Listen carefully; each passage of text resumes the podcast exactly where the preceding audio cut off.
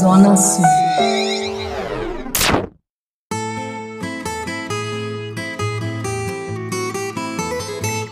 Azeitando pelo mundo com o expert em azeites e temperos, Marcelo Escófano. Saudações azeitadas! No episódio de hoje, vou mais uma vez extrapolar o tema de azeite para bater um papo com o expert de consumo local, Pinheiro Canim, que recentemente lançou uma novidade: a massa fresca feita na hora para você. Piero é nascido em Veneza, um vero chefe italiano, carioca de coração, amante da boa mesa e responsável pelas deliciosas pizzas, massas e saladas oferecidas nas lojas do Zona Sul. Piero, é uma honra tê-lo aqui no Azeitando pelo Mundo e lhe passo a palavra para que nos conte um pouco da sua origem, fale sobre os ingredientes que escolheu para compor essa massa, como ela é feita e quais os formatos de corte. Muito obrigado, Marcelo, pelo convite e um abraço de coração a todos os carioca de coração. Bom, é, reitero que eu nasci em Veneza, vim para o Brasil há mais de 20 anos e aqui estou há mais de 10 anos colaborando com Zona Sul. A massa que estamos fazendo na filial Santa Mônica é composta por um blend de duas farinhas, farinha de trigo normal 00 e sêmola de trigo duro e gema de ovos. Isso faz com que o cozimento fique melhor e também o fato de usar só gema de ovo dá uma aparência mais bonita para a massa, deixa de um amarelo mais vivo. Para a produção da massa, usamos uma máquina, um equipamento italiano, muito simples na sua, no seu uso, no seu funcionamento e é, extremamente prático. E é, usamos, fizemos seis cortes de massa diferentes, três massas compridas, spaghetti, eh, linguine e tagliatelle, e três massas curtas, um fusilli, ou seja, o parafuso, e duas massas menos conhecidas do público carioca, que são o casereccio e o gnoccheto sardo. Entre uma massa seca que compramos empacotada e a fresca, qual a diferença básica no cozimento?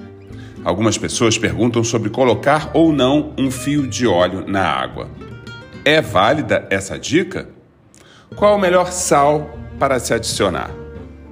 Existe sim uma diferença relevante no tempo de cozimento das massas secas e das massas frescas. As massas secas, dependendo do formato, cozinham entre 8 e 14 minutos, enquanto a massa fresca, qualquer que seja o formato, cozinha em tempos extremamente rápidos, por volta de um minuto e meio a dois minutos. É, sobre o óleo, sim, faz sentido colocar um pingo de óleo na, na água de cozimento da massa fresca. É, isso faz com que ela grude menos entre si. Em relação ao sal, um sal marinho, uh, não há necessidade que seja algo específico, mas um sal marinho. São diversos os molhos que podem acompanhar essas maravilhas. Quais são seus preferidos? Os cortes influenciam as harmonizações?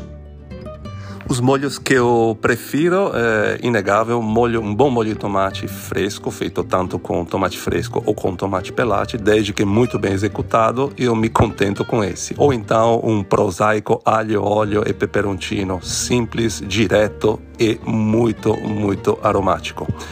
É claro, sim, que o tipo de corte influencia no tipo de molho a ser harmonizado, eh, e aí aqui precisaria de 10 podcasts para falar a respeito, mas isso influencia sim. Cara, me deu água na boca. Fico já imaginando os distintos azeites também com os quais podemos finalizar esses pratos. Muito obrigado, Piero, e parabéns por esse lindo trabalho. Eu que agradeço, Marcelo, o seu convite novamente. Foi uma honra e um prazer estar aqui nesse seu podcast. E é, saudações azeitadas a todos e um grande abraço a todos os cariocas de coração.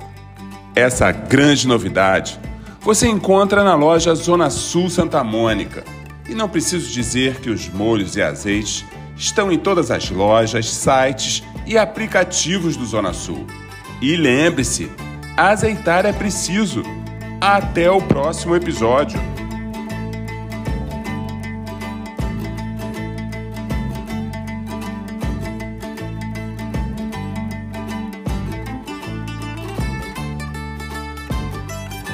Zona Sul. Cariocas de coração. Toda semana um novo podcast do Zona Sul nas principais plataformas de áudio.